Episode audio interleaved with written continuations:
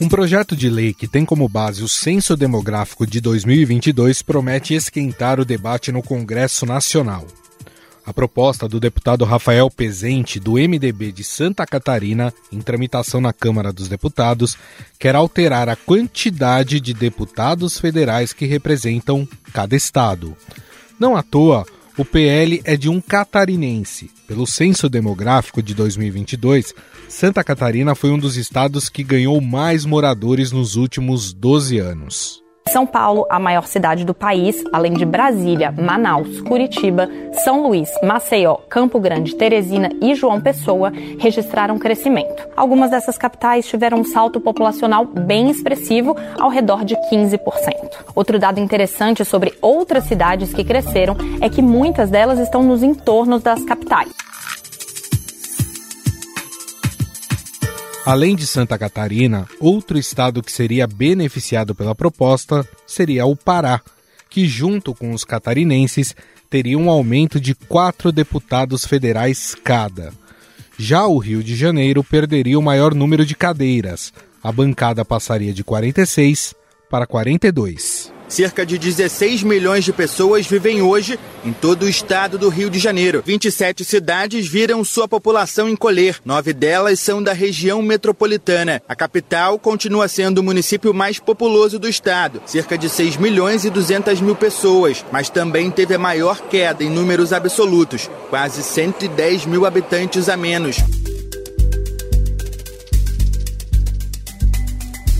Pelo projeto, sete estados perderiam parlamentares e outros sete ganhariam novos deputados. Além de Santa Catarina e Pará, teriam mais parlamentares.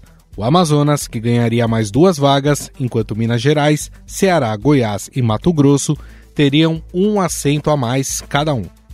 O autor da proposta, deputado Rafael Pezente, do MDB de Santa Catarina, explica ao podcast o porquê da mudança no legislativo.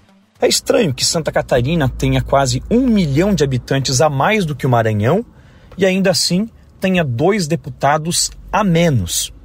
O projeto que eu apresentei não aumenta o número total de parlamentares, continuarão 513 deputados federais, mas o que haverá uma redistribuição desses 513 nos 27 estados né, da federação. E é importante também destacar que, por conta disso, não haverá sequer um centavo de aumento nos gastos. A gente só vai ter vantagem em Santa Catarina, porque cada deputado tem entre 30 e 35 milhões de reais de emendas parlamentares impositivas para destinar todos os anos independentemente da sua orientação política, partidária, ideológica. Se ele for situação ou se ele for oposição ao governo, ainda assim esse, ele vai ter esse valor para destinar para as cidades, para os municípios que ele representa. Isso, vezes quatro, dá cerca de 140 milhões de reais a mais todos os anos. Em 10 anos dá um bilhão e meio. É muito dinheiro que está indo para outros estados em detrimento de estados que precisam de mais investimentos, como é o caso de Santa Catarina. Os que reduziriam suas bancadas seriam, além do Rio de Janeiro, Bahia, Rio Grande do Sul, Piauí e Paraíba, que perderiam duas vagas cada. Já os estados de Pernambuco e de Alagoas teriam menos uma cadeira na Câmara.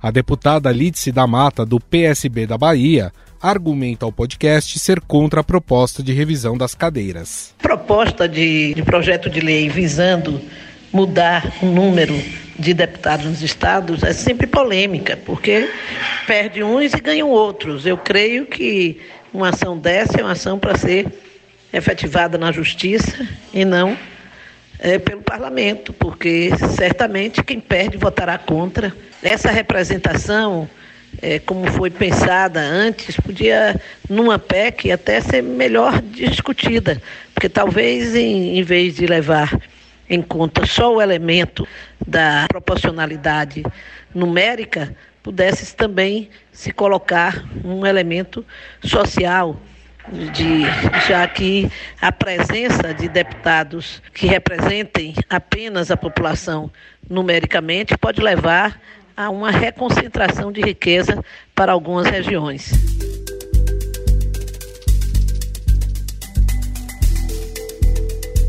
Os outros 12 estados, entre eles São Paulo e o Distrito Federal, manteriam o tamanho atual de suas bancadas. A Constituição prevê que cada estado deve ter entre 8 e 70 deputados, de acordo com o tamanho da população. A última atualização foi em 93. Não houve mudança do tamanho das bancadas a partir dos dados dos censos de 2000 e 2010. Em 2013, o Tribunal Superior Eleitoral chegou a emitir uma resolução sobre a redistribuição das vagas por estado na Câmara com base no censo anterior, aquele que foi realizado em 2010. O Tribunal Superior Eleitoral decidiu alterar a quantidade de deputados federais para as eleições de 2014. Os cálculos são feitos com base na população dos estados divulgada no último censo do IBGE.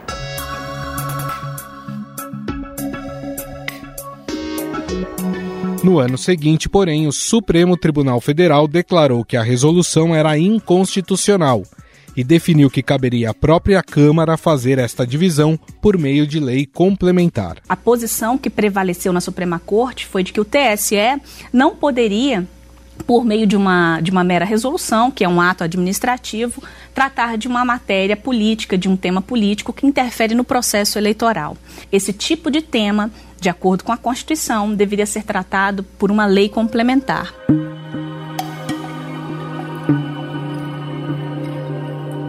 Uma possível alteração no tamanho das bancadas federais dos estados também refletiria nas assembleias legislativas. O número de vagas nas casas estaduais segue a mesma proporção da Câmara dos Deputados, mas com um mínimo de 24 e um máximo de 94 deputados estaduais. A mudança daria mais força às bancadas de estados com perfil mais conservador, caso de Santa Catarina, Mato Grosso e Goiás. O Lula só fica viajando gastando dinheiro? Às vezes precisa fazer uma manobra política e liberar mais orçamento para conquistar voto nos seus projetos? Qual é a saída? Aumentar impostos?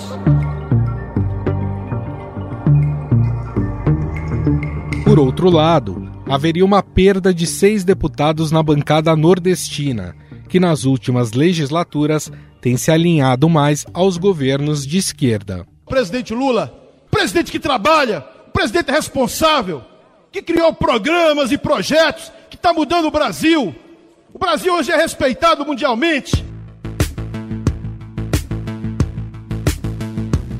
O projeto precisa passar pelas comissões e ser aprovado no plenário da Câmara por maioria, ou seja, 257 deputados. Em seguida, iria ao Senado, onde precisaria de 41 votos favoráveis. No entanto, será difícil essa proposta vingar, principalmente por causa do presidente da Câmara, Arthur Lira. O deputado é de Alagoas, estado que perderia ao menos uma cadeira nesta reformulação. Afinal, o que essa mudança alteraria na mecânica do Congresso Nacional? A solução seria aumentar o número de deputados? Sobre o assunto, Vamos conversar com o cientista político e diretor de projetos do movimento Voto Consciente, Bruno Silva. Tudo bem, Bruno? Fala, Gustavo, tudo bem com você? Um grande abraço desde já e a todos que estão curtindo aí, acompanhando o podcast. Bom, Bruno, a última atualização da composição dos estados dentro da Câmara dos Deputados aconteceu lá em 93. Claro que de lá para cá muita coisa mudou.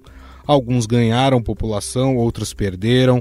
Para manter o, a proporcionalidade dentro da casa, esse recálculo ele já teria que ter sido feito anteriormente? Sim, Gustavo. Na verdade, a gente acaba ferindo o princípio da proporcionalidade e da lógica, acima de tudo, de um homem, um voto, quando nós temos distorções do tamanho que por vezes a gente acompanha no Brasil. Óbvio que não existe um sistema perfeito, né, no sentido de você garantir uma equidade completa e nenhum tipo de distorção, ainda mais falando dentro de uma lógica federativa, né, de um Estado federativo, de uma forma de Estado federativo, como é o caso do Brasil, onde você tenta, da melhor maneira possível, garantir essa representação das unidades territoriais dos estados e, obviamente, da proporção da população em relação à quantidade de parlamentares. Essa distorção ela não é nova, né? Esse assunto não é novo. Obviamente que agora ele está muito mais animado no cenário de discussão nacional, em função da atualização dos dados do censo, que traz consigo ali uh, a questão da população, ou seja, a quantidade de pessoas nos respectivos estados, e aí, obviamente, anima novamente essas discussões. Lembremos que, por vezes, decisões nesse campo de alteração na quantidade de representantes é sempre muito difícil e sempre muito complexo de prosperar. Por quê, né, Gustavo? Porque, na verdade, inevitavelmente alguns estados acabam perdendo e outros estados acabam ganhando. E dentro dessa lógica do ganha e perde, por se tratar de uma decisão política, ou seja, que tem que ser tomada no âmbito da Câmara dos Deputados, isso acaba dificultando, por vezes, a construção de um consenso. Porque, veja bem, um parlamentar de um Estado, por exemplo, que dentro do projeto que você citou, eh, vai ganhar mais representantes caso for aprovado, que é o caso de Santa Catarina, vai argumentar a favor desse aumento, certamente. Já um parlamentar, por exemplo, como é o caso do estado do Rio de Janeiro, que é aquele que apresentaria maior quantidade de perdas de cadeira, ou seja, perderia quatro cadeiras aí, sairia dos atuais no estado 46 para 42 deputados federais, inevitavelmente argumentaria vai argumentar contra o projeto. Então, você conseguir construir um consenso em torno disso não é simples. Tanto é que desde 93 não tem uma atualização. Justiça, anos atrás, tentou fazer isso na base do arrepio, ou seja, né, a partir do Tribunal Superior Eleitoral, acabou caindo. O Senado determinou que não dava para prosperar dessa forma, porque trata-se de uma decisão política, e agora tenta-se, aí sim, da maneira correta, por meio de um projeto de lei, fazer essa atualização. O tema é importante, é relevante, a gente deveria sim caminhar como sociedade para diminuir essa diferença, vamos dizer assim, né? melhorar essa questão da proporcionalidade, mas não é um assunto que, ao meu ver, tenha muitas condições políticas de prosperar com tranquilidade, viu, Gustavo? E a atual proposta né, leva em conta os dados do último censo de 2022, que é um censo que foi realizado em uma situação completamente nova, a pandemia. E a pandemia fez com que muita gente, por estar em home office, trabalhar de home office, acabasse mudando para outras localidades ou voltasse também para suas cidades natais. E a gente já vê o movimento das empresas pedindo para essas pessoas retornarem ao trabalho presencial. Nesse cenário, seria preciso aguardar o próximo censo para começar a se discutir isso e ver como é que de fato a composição dos estados fica? Olha, Gustavo, eu acho que por um lado a gente teve problema sim associado ao censo, isso é notório, né? Muito foi noticiado, foi dito em cima disso. Não só a questão da pandemia, mas também o desestímulo por parte do próprio governo federal na ocasião, é, que em nenhum momento falou de maneira extremamente clara e sequer deu prioridade em termos de investimento para uma realização de um censo da melhor maneira possível, ou seja, com uma ampla divulgação, conscientizando as pessoas da importância daquelas respostas para a orientação de políticas, de serviços públicos, da configuração da estatística oficial do país, que consequentemente aí acaba servindo como parâmetro para a realização das ações políticas, inclusive desse assunto que nós estamos discutindo aqui, que envolve a proporcionalidade aí de representação na Câmara dos Deputados. Então, acho que por um lado nós tivemos esses problemas, mas acredito que não dá para descredibilizar o censo em função desses problemas, até porque, de acordo com o próprio IBGE, embora essas dificuldades elas tenham existido, conseguiu ser feito ali todo o processo né, de recenseamento e, consequentemente, a gente está trabalhando com dados que estão dialogando fortemente com a realidade da população brasileira e dos demais indicadores que podem ser obtidos através dele. Né? O que eu acho que é o grande desafio de fato, Gustavo, é o mesmo que sempre foi e não vai deixar de ser, que é a Câmara dos Deputados votando essa discussão. Se a gente observar, por exemplo, em outros países, vamos pensar aqui só a título de exemplo, os Estados Unidos, os próprios parlamentares é que fazem, por exemplo, o processo de decisão da determinação dos distritos, ou seja, das áreas que vão abranger ali o processo de votação. Como lá o sistema é distrital, obviamente sai sempre muitos conflitos. Dá muita treta, para falar a linguagem da galera, no sentido de definir, obviamente, qual vai ser o distrito. É um desafio muito parecido do que a gente agora vai começar a observar com a apresentação desse projeto no Brasil. Não é novo o tema, tem uma série de analistas, por exemplo, recordo-me aqui do professor Jairo Nicolau, mostrar que essa desproporcionalidade é tão grande a ponto que, por exemplo, um parlamentar no estado de São Paulo represente aí mais de 600 mil habitantes, né, ao passo em que um parlamentar em outro estado acaba representando, com menor representação, representa é, muito menos né, habitantes, ou seja, representa de maneira mais equitativa tudo isso. Então, o que acaba acontecendo? Acho que precisaria, isso sim, se tornar uma espécie de agenda do próprio Poder Legislativo, a fim de conseguir fazer, ainda que fosse a longo prazo, essa correção. Um instrumento que o próprio projeto traz que é interessante é garantir que esse recálculo não ocorreria apenas agora, mas que ele seria constantemente recalculado conforme as próprias divulgações futuras do censo, a fim de que a gente possa, de fato, garantir aquele princípio que eu começava logo no início a dizer sobre essa ideia de um homem, um voto. Não vai ser perfeito, mas quanto menos desproporção, melhor. Obviamente, também a gente precisa tomar cuidado com as distorções que já existem entre os estados do ponto de vista do peso político, né, Gustavo? Porque se a gente seguir ipsis literis o que diz essa, essa quantidade, vamos dizer assim, né, a proporção de quantidade de, da população de habitantes e a quantidade de representantes, nós teríamos um desequilíbrio federativo por completo também no parlamento.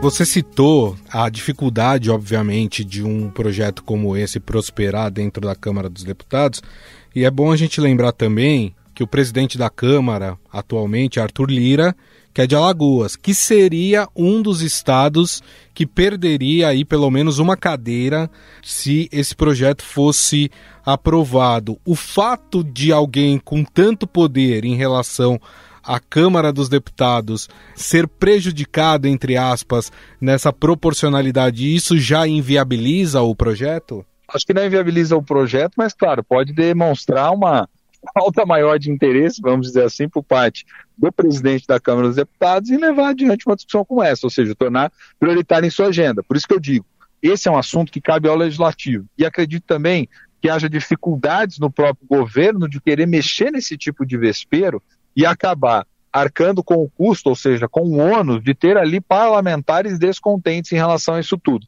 Porque aí, obviamente, a gente poderia pensar da seguinte forma, né? Bom, aqueles estados que vão ganhar podem até fazer uma pressão para poder aumentar a sua representação. E aqueles que vão perder, obviamente, vão cobrar todos os outros para que não percam. Mas a questão toda é a seguinte, né, Gustavo? No meio de uma agenda política de primeiro ano de governo, onde você precisa determinar uma série de questões, de reformas estruturais, como a gente está observando, acabouço fiscal, reforma tributária, uma série de projetos que são complexos, que envolvem construção de maiorias, capital político, recursos, viabilização, emendas, enfim, uma série de moedas de troca, eu não acredito que o governo vai querer, nessa altura do campeonato, lidar com mais esse assunto, que, diga-se de passagem, é um assunto exclusivo da Câmara. Uhum. E quando você tem a figura do presidente, que também pode vir a, a, a ter prejuízo em função disso, muito embora, diga-se de passagem, Arthur Lira foi o mais votado no seu estado, né, nessas últimas eleições, a gente não sabe, obviamente, como chegaria no cenário até lá, nem esquece se seria, se será, né, novamente candidato a deputado federal, mas obviamente isso gera descontentamento nas bancadas. Até porque, quando a gente observa, por exemplo, aqueles que mais perderam, há uma, que perderiam, aliás, nesse, nesse, nesse projeto, a maior parte dos estados estão concentrados justamente onde? Na região Nordeste. E quem ganharia? Seria mais o estado Sul, a região Sul e a região norte. Então isso pode gerar um problema também de bancadas a nível regional, Gustavo. É exatamente isso que eu ia perguntar, porque a gente teria, caso esse projeto fosse aprovado, uma reestruturação dentro da Câmara dos Deputados, onde nós teríamos o Nordeste, boa parte dos seus estados perdendo cadeira, e a gente sabe que o Nordeste é um, uma região que apoia muito os governos de esquerda, os governos do PT, por exemplo, e a gente teria um ganho de deputados em estados da região sul, por exemplo, Santa Catarina, alguns da região centro-oeste, como Mato Grosso, e também da região norte, como Pará, que se mostraram estados mais conservadores. Como é que essa mudança ela muda o cenário dentro do parlamento? Ela muda pouco em termos numéricos, até porque se a gente observar a quantidade de deputados e essa verdadeira dança que se daria, vamos dizer assim, ela não teria a capacidade de, de mudar nenhum tipo de coalizão, a coalizão que está montada, enfim, uma correlação de forças políticas dentro do parlamento como um todo. Mas certamente traz desafios, né, Gustavo, pensando lá na frente na construção dessas campanhas eleitorais, sobretudo para aqueles que perdem, porque veja, campanha de deputado é sempre uma campanha muito difícil, muito concorrida. Os partidos fazem cálculos e mais cálculos no processo de construção das suas listas e eles sabem que uma cadeira a menos significa uma competição política ainda mais acentuada. E como você muito bem lembrou, o atual governo tem, dentro da sua base de sustentação política, a região nordestina como uma região muito forte de referência, onde acabou vencendo em estados e tem ali um apoio muito significativo. Então, o que acaba acontecendo diante disso? Estímulo por parte do governo em querer, na minha visão, levar adiante essa agenda. Eventuais dores de cabeça no próprio parlamento para construir maioria, embora seja uma maioria simples no caso dessa votação, para prosperar e avançar com um projeto desse, faz com que provavelmente ele não prospere uma vez mais, a exemplo do que a gente já assistiu lá atrás. Agora, que seria desejável começar um processo de correção disso tudo, a fim de fazer com que a proporcionalidade tenha, guarde uma relação muito maior com aquilo que a gente tem efetivamente na sociedade, acho que isso seria bom como um todo para a própria democracia, independente da coloração política, independente do momento político e da lógica de representação hoje, até porque a gente sabe que isso pode vir a se alterar com o tempo com a mudança da correlação de forças, né, Gustavo? Para a gente encerrar, Bruno, tem uma máxima que diz que os políticos nunca perdem né? Independente do projeto que for colocado é, dentro da, do legislativo, eles nunca perdem.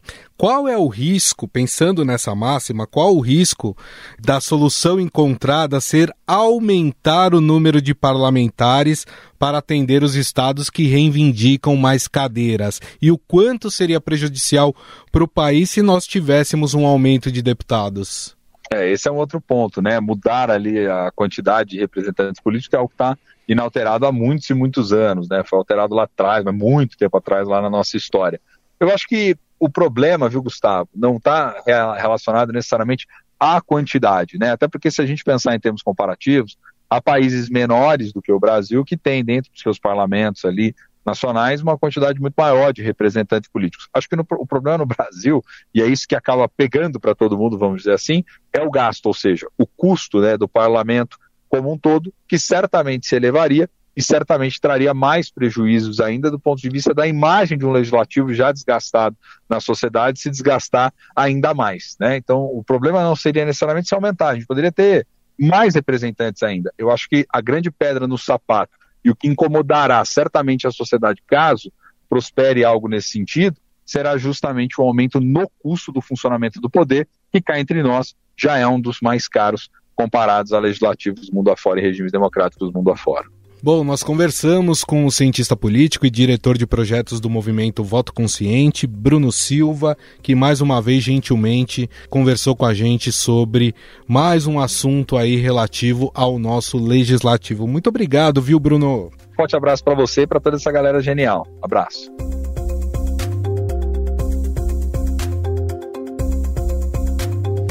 Estadão Notícias. O Estadão Notícias desta quinta-feira vai ficando por aqui. Contou com a apresentação minha, Gustavo Lopes. O roteiro, produção e edição são minhas, de Jefferson Perleberg, Gabriela Forte e Gabriel Amorim. A montagem é de Moacir Biasi. Mande sua mensagem para o nosso e-mail podcast@estadão.com. Um abraço e até mais.